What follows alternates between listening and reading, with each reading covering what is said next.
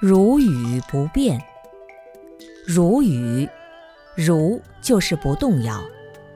有些人的话经不起推敲，但如语者的话是永远经得起推敲，永远都是最恰当的。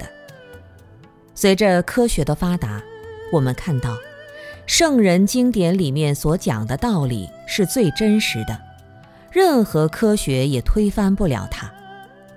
比如最根本的理论是缘起法。什么是缘起法呢？就是世间一切万事万物都是由因缘聚合而存在的，因为因缘和合的缘故，它本质是空的。即使是最前沿的科学，从任何一个角度去推断，也是由因缘和合的条件组合而成。因此，世界是因缘和合的产物。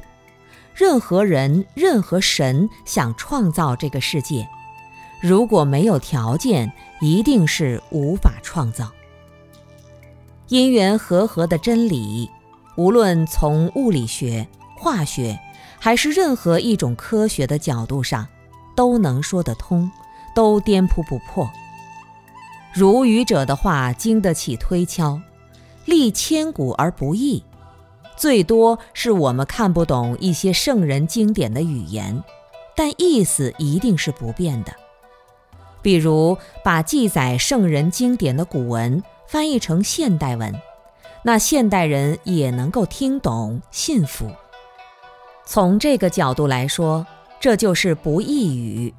如来的如语是不变的，是如如不动的真语者。如愚者。